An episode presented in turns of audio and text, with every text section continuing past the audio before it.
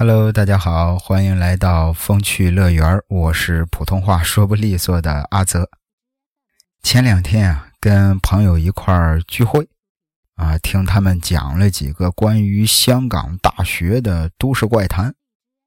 哎，听完之后呢，我个人啊觉得是挺有意思的，所以呢，我就回到家简单的整理了一下，利用这期节目啊，跟大家伙分享分享吧。今天的第一个故事啊，发生在香港大学的医科。说是在某一年，有一位香港大学的医科学生，由于年近毕业考试了，需要写一篇解剖论文，所以就自己一个人忙活到了深夜。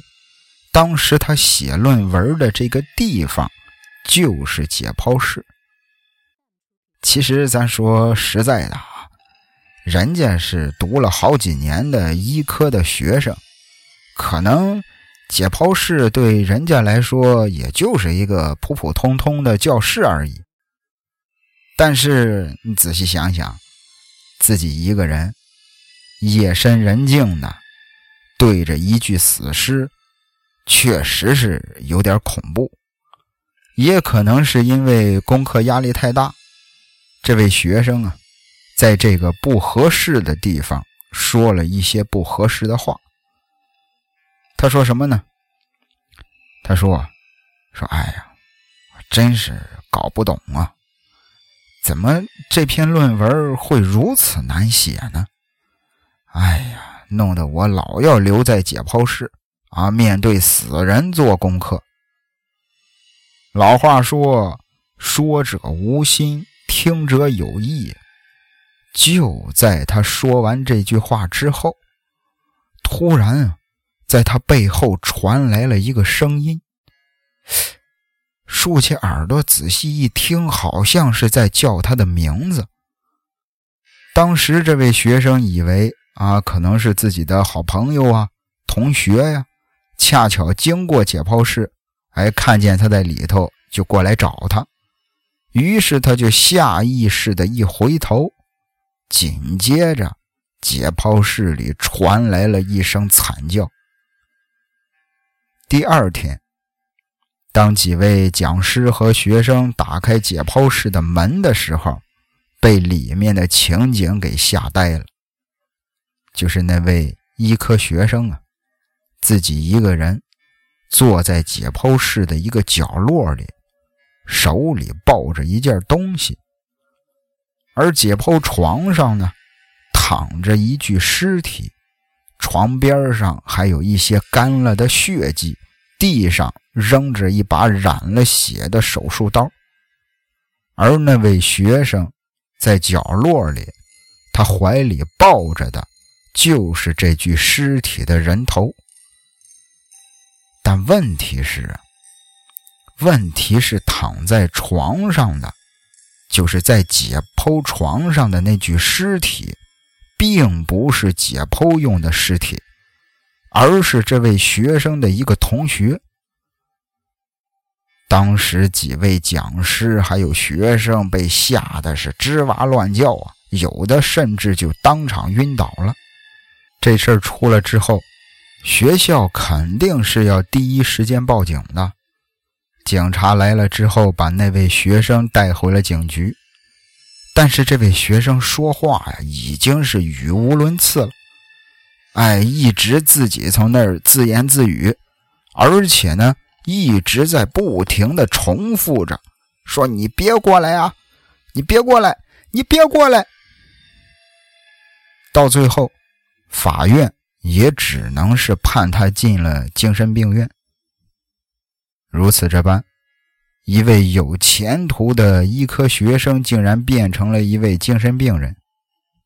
但最可怜的，说实在的啊，还是那位被割了脑袋、那位死了的学生，无缘无故的就赔上了性命了。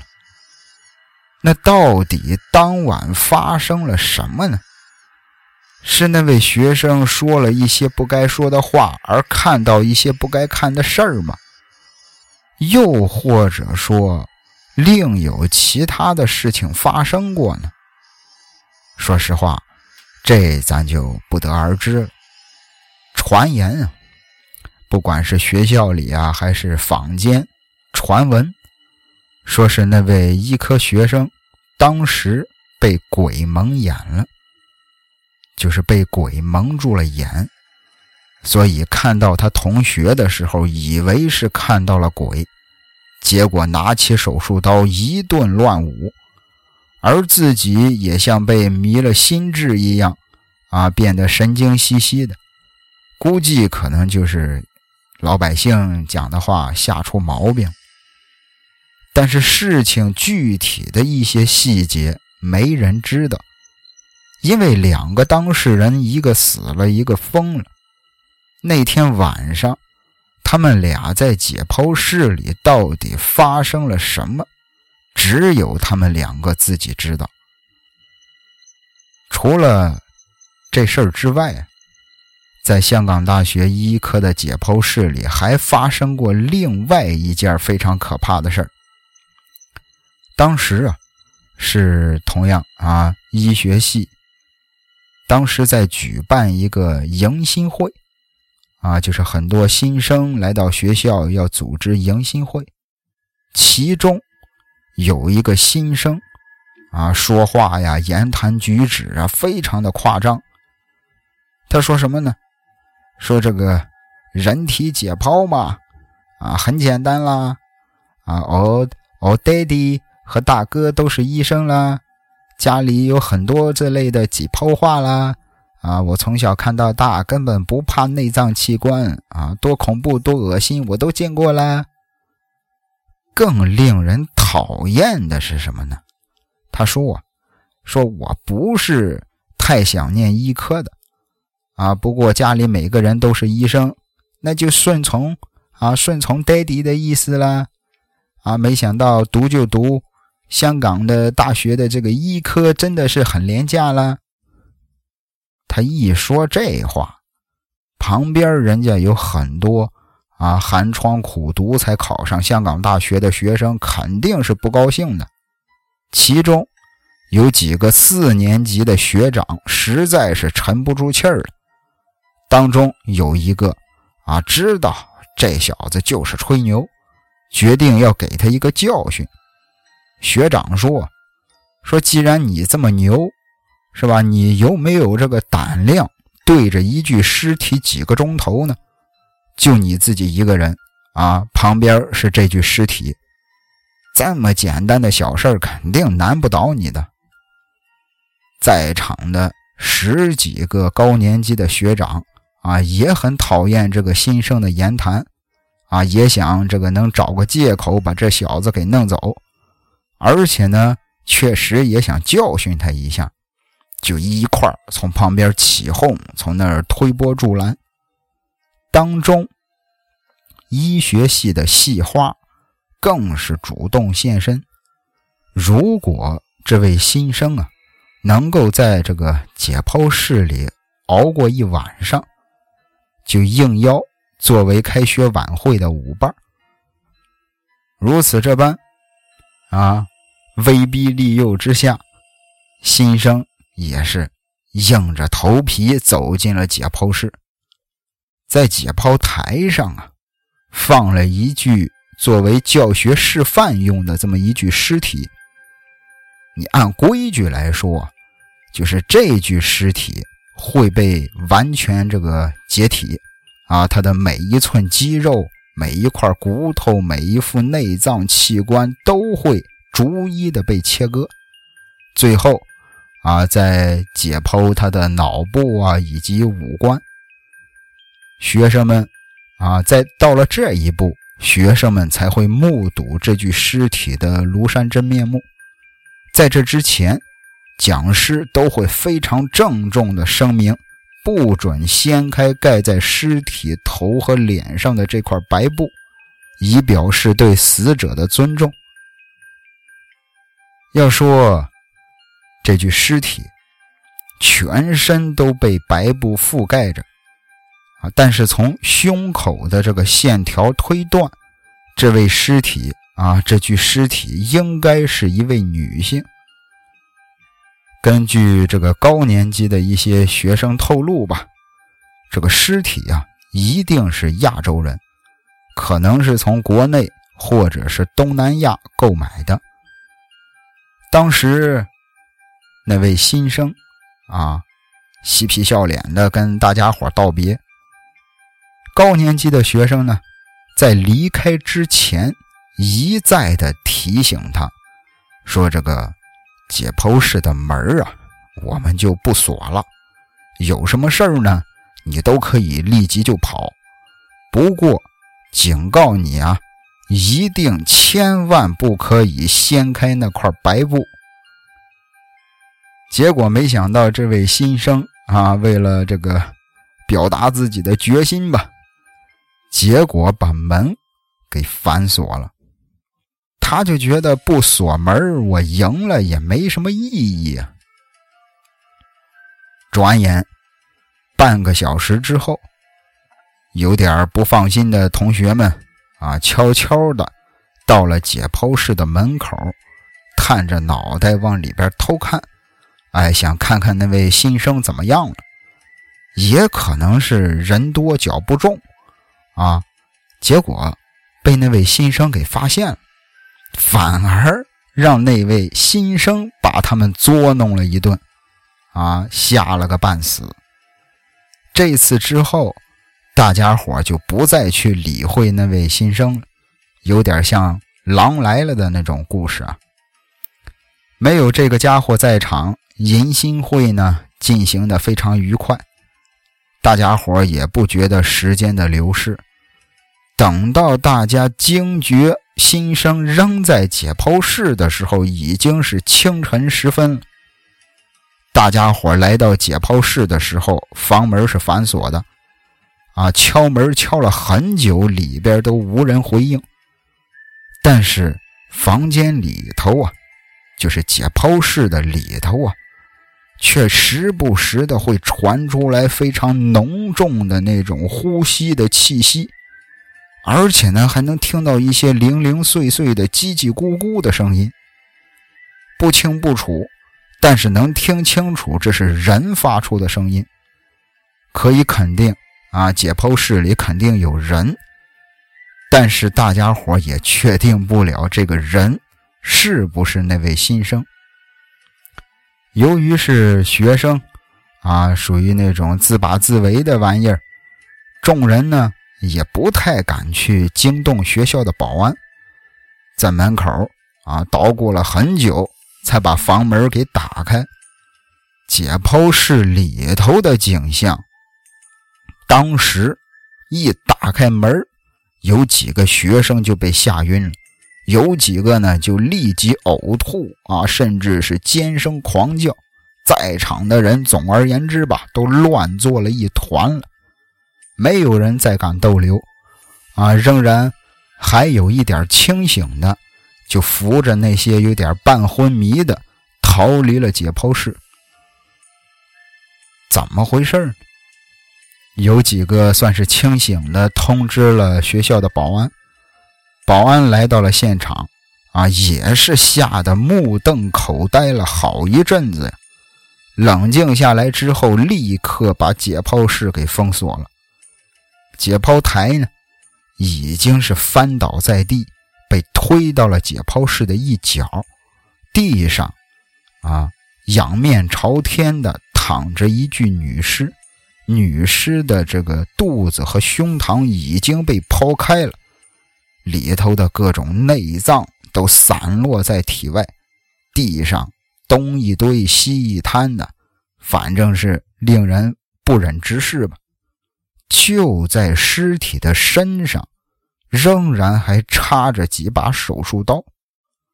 最吓人的是，这个女尸的眼睛是睁开的。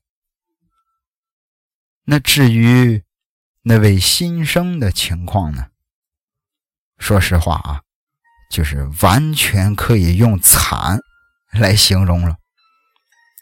这小子身上。啊，衣衫不整，有无数的被抓伤的那种血痕，双眼通红，脸上青筋暴起，似乎啊，这个眼角啊，还有一些这个血泪流了下来。自己一个人缩在墙角，双手呢抓着一块血肉，一边从那里咬着嚼着，一边自言自语。但就是听不清他说的是什么。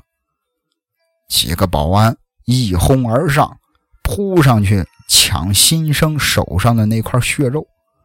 当时新生就跟疯了一样啊，发疯一般的要抢回那块肉，一边抢一边从大喊：“啊，喊说我要吃了他，我要吃了他，他不是我儿子，他不是我儿子。”语无伦次，这都是哪儿跟哪儿啊？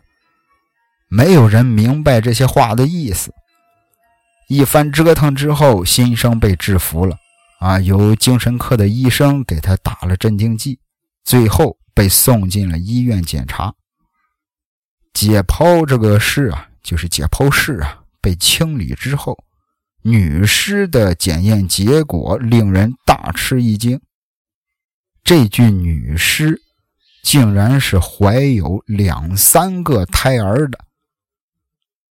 那新生吃的那块血肉，就是女尸肚子里的孩子。新生最后被送进了精神病院，啊，一直接受着隔离治疗。没有人知道新生和那具女尸之间发生了什么事儿。在解剖室的那几个小时里，这具尸体又发生了什么变异？那位新生的验伤报告啊，更是让人有不少恐怖的联想。身上的抓伤，首先完全可以肯定这不是他自己造成的，尤其是背部的一些抓伤，还有脖子上的啊后脖梗的牙印儿。这一定是别人出手或者是出口所造成的。当时解剖室里除了新生，就只有那具女尸了。接下来第三个故事啊，有个名字叫辫子姑娘。辫子就是女生啊，女同学啊，喜欢扎辫子。辫子姑娘，辫子姑娘啊，是流传在香港地区的一个传说吧。相传啊，起源于上个世纪的七十年代。当时大陆啊，很多人千方百计的想偷渡来香港，而香港政府呢，不允许非法偷渡，啊，发现了呢，就会把偷渡的这个人再遣返，所以一些人。就会选择啊，匿藏在火车里进行偷渡，然后到达香港之后，还没等火车停下来的时候，就选择一个地方跳车逃走。相传呢，这位辫子姑娘也是啊偷渡客之一。她在香港中文大学附近的铁路段啊选择了跳车，但很不幸的是。由于他的辫子太长了，在他跳车的一瞬间，他的辫子被列车给勾住了。巨大的拉力使他当场被扯开头皮和脸皮，惨死了。在这之后，附近的中文大学就开始啊盛传闹鬼了。关于辫子姑娘事件呢？有很多的目击者，据说啊，这个中文大学有个男生在学校里散步的时候，偶遇了一位梳着麻花辫的姑娘在那儿哭。哎，这个男同学就觉得挺纳闷啊，就过去问他：“你为什么哭呀？”对方说：“说是我在这儿啊。”没有人愿意和我说话。男生呢，一边说啊，你把这个头转过来，我和你说话。”姑娘说：“说你看到我的样子，你可能就会害怕啊，你可能也不会和我说话。”有一些这个男同学啊，尤其是青春年少的时期吧，啊，自以为胆儿很大，啊，就拍着胸口说：“说我保证，啊，我不会害怕的。你转过来吧，我会和你说话的，我会和你聊天的。”可当姑娘转过脸来，这位男同学发现，这位女生的脸上。竟然也是一根麻花辫在二零一零年，啊，香港也有辫子姑娘女鬼目击事件，很多路人发现之后吓得是疯狂逃跑啊，啊，更有甚者是被吓到感觉身体不适，语无伦次，送进医院住了好几天，才算是有了一点好转。出事之后呢，有一些风水大师吧。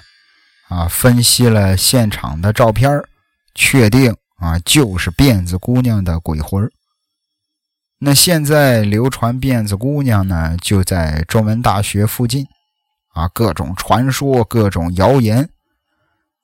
我不知道，呃，咱们这个听友里啊，有没有中文大学的同学？如果有的话，欢迎你投稿几个。啊，关于辫子姑娘的坊间传闻也好，是都市怪谈也罢，呃，不管真假吧，啊，很多人也都说，啊，对这种事儿啊，最好还是敬而远之，路过的人千万要小心，因为辫子姑娘啊，可能是在给自己找替身找替身呢。那接下来这个故事也有一个名字。叫一同归西，说是有三个年轻人啊，因为有一位自称是香港大学的博士生，专业就是研究一些灵异事件的。约那三个人的目的啊，是为了做一个实验，内容呢是他们四个人啊，就是那三位年轻人再加上这位博士，四个人一块打麻将。打麻将啊，但时间是在阴年阴月的阴日阴时，每个人手中都保留一张牌，保留西风啊。打麻将咱应该都知道东西南北风嘛，每个人手里留着一张西风，然后四个人轮流打出去，看看最终结果会如何。就在这三个年轻人当中啊，有一位是普通的学生，一位呢是已经参加工作了，另一位呢是一个颇有名气的灵异小说的作家。他们相约啊，在网络上打麻将。转眼阴时即将到来，那位博士生。啊，打出了第一张西风。第二张呢，是那位普通的学生打出的。第三位是那位已经上班参加工作的。最后一张是灵异小说家打出的。然而，这个为了刺激啊，他们决定啊临时起意，咱们四个人每个人在轮番。打出一张一筒，就是一饼啊，也叫一筒，表示这叫什么呢？这叫一统归西，一同归西。打出去之后，当时啊，什么事儿都没发生。博士生呢，也是啊，也迟迟的没有打出下一张牌。另外三个人已经是等的不耐烦了。这个时候。就是那位正在上学的学生接到了他母亲的电话，让他下楼去搬东西。他觉得，既然反正是要等，是吧？您这个博士生等了半天了也不打牌，那我不如就先下楼去帮忙吧。另一边，那个已经参加了工作的那位这个参与者，因为当天呀，刚好他在澳门出差，他也是觉得，哎呀，实在是等的有点无聊了，那要不我先去洗澡吧。另一边，灵异小说家也一样，觉得肚子饿了，啊，自己去厨房煮了碗面。转眼到了第二天，重案组第二队接到了一通报案，有一名男生因为心脏病死在了电梯里，报案人是他的母亲。但问题是，死者生前并没有心脏病的案例。处理这个案件的是一位姓黄的警司，黄警司。正在那儿很烦恼的时候，又接到了另一个人的报案。死者是一名灵异小说家，报案的是他的姐姐。死者当时倒在餐桌上，就像是睡着了一样。死因同样是突发性心脏病，而且也是啊，跟那位死电梯里的一样。生前没有心脏病的这种病例。黄景思查看了一下死者用的电脑，发现就是这个小说家曾经跟另外三个人玩过网络麻将。然后他又看了一下当时打出来的那些牌，四个人轮流打出了西风，再轮流打出了一筒。对于四人一同一同归西的这个说法，黄景思也是略有耳闻。你只是人家是执法人员啊，是吧？像这种封建迷信这类的说法是不能信的。但是目前玩这个游戏的人已经死了俩了。说实在的，黄景思心里头也有点发虚啊。他就立刻让人去查探另外两位玩家的情况。同样，身在澳门的另一位玩家死在了浴缸里，报案人呢是他的父母，死因与前两位玩家是出奇的相似，而且同样是没有心脏病的案例。这三位死者。同是受到过度的惊吓导致心脏病突发而死，如此这般，可就剩下最后一个了，就是那位自称是研究灵异学的博士生。重案组很快就找到了他家，开门的是他的父亲。警察就问啊，说老伯，呃，请问？你这里昨天晚上有人打麻将吗？老头说没有啊。他那有没有人上网打麻将？老头说：“我倒是会打麻将，但是我不会上网啊。”问题越来越奇怪了。黄景思不断的追问他：“那会不会是你儿子在晚上上网打麻将？”老伯苦笑了一声，说：“你不要开这种玩笑了。”然后抬手指了指旁边的一个桌子，桌子上啊摆着一个灵位。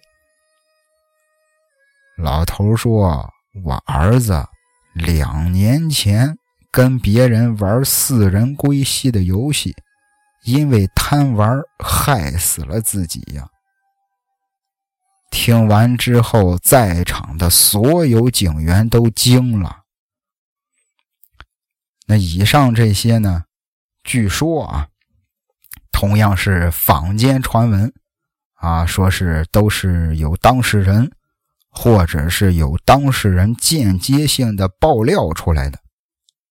实际上，呃，我自己又从网上简单的查了查吧，在香港大学。还有很多的零零散散的关于灵异事件的传说，你比如说这个香港大学啊，位于港岛波福林道的港大宿舍，盛传这个石梯前呀，有一座石造的四不像，学生接触过之后都会有不祥的结果。很多很多年前，因为有学生不信这个传闻，故意对石像加以顶撞，结果也是死于非命。还有那个玛丽医院。啊，玛丽医院对出有一条马路，马路两边呢都各有那种巴士站，中间啊有一条行人天桥以作贯通。香港大学医学院的学生常常都会去这个玛丽医院实习，而当中有一个传闻，说是这个地方啊每两年。就会有一个医护人员或者是医护的学生，在那条马路上发生意外而死。恰巧的是，啊，自从这个流言开始流传之后，还真的几年就会有一个护士在交通意外中死去。应该是就在前两年吧，有一位医学护士生啊。也是不幸的死在那儿了。正因如此，啊，大家伙也都不敢掉以轻心，宁可选择多花一点时间使用那个行人天桥，也不敢随便的横过马路。还有这个香港大学的时光隧道，我不知道有多少人听过啊。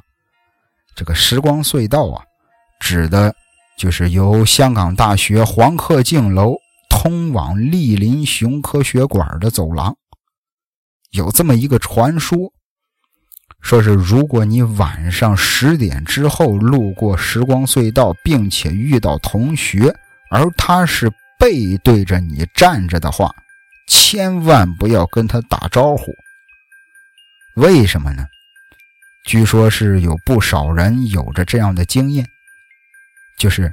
向那个熟悉的背影打招呼之后，谁知道那个人回过头来，他的脸会和你的脸是一样的？那说句心里话啊，至于香港大学这些都市怪谈、这些灵异事件究竟是不是真的，大家都有不同的看法吧。有人认为是假的，啊，世界上哪有那么多奇怪的事儿发生呢？但也有一部分人认为这些灵异事件、这些都市怪谈，很多件都是有人亲眼目睹了一切的，好像说是假的，又有点说不过去。总而言之，反正阿泽认为啊。不管是真的也好，是假的也罢，总之，许多的灵异事件一直在民间和大家伙的口中流传。对于科学呢，我们应该尊敬；但是对于那些无解的事儿，我们呢，也应该是抱着理解的心态吧。最重要的是，做人要有原则。不违背良心和道德，问心无愧的坦荡的面对一切，不管这个世界上到底有没有鬼，还是要真正的做到心里没有鬼。那聊到这儿呢，这期节目也结束了，希望你喜欢这几个小故事吧。感谢您的收听，咱们下期再会。轻抚我伤痕，谁可黑夜里指引，还作萤火的替身？谁可将恨怨驱散，吹走那苦难？谁可曾把酒今朝醉昂然共我赴红尘？谁人愿伴我前行？誓约一生已无憾。谁人愿伴我觅寻？厮守一生能足印。谁人路上结伴行？谁会将心意付赠？愿这生不需再等，天高海深见指引。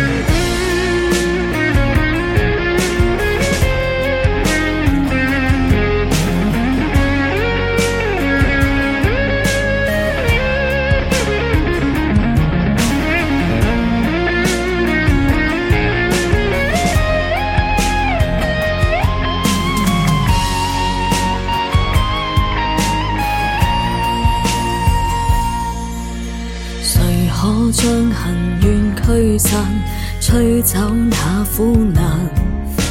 谁可曾把酒今朝醉昂然共我赴红尘？谁人愿伴我前行？誓约一生已无憾。谁人愿伴我觅寻？厮守一生难足印。谁人路上结伴行？谁会将心意付赠？愿这生不需再等，天高海深见指引。谁人愿伴我前行？誓约一生已无憾。谁人愿伴我觅寻？厮守一生能足印。谁人路上结伴行？谁会将心意附赠？愿这生不需再等，天高海深见指引。愿这生不需再等，天高海深见指引。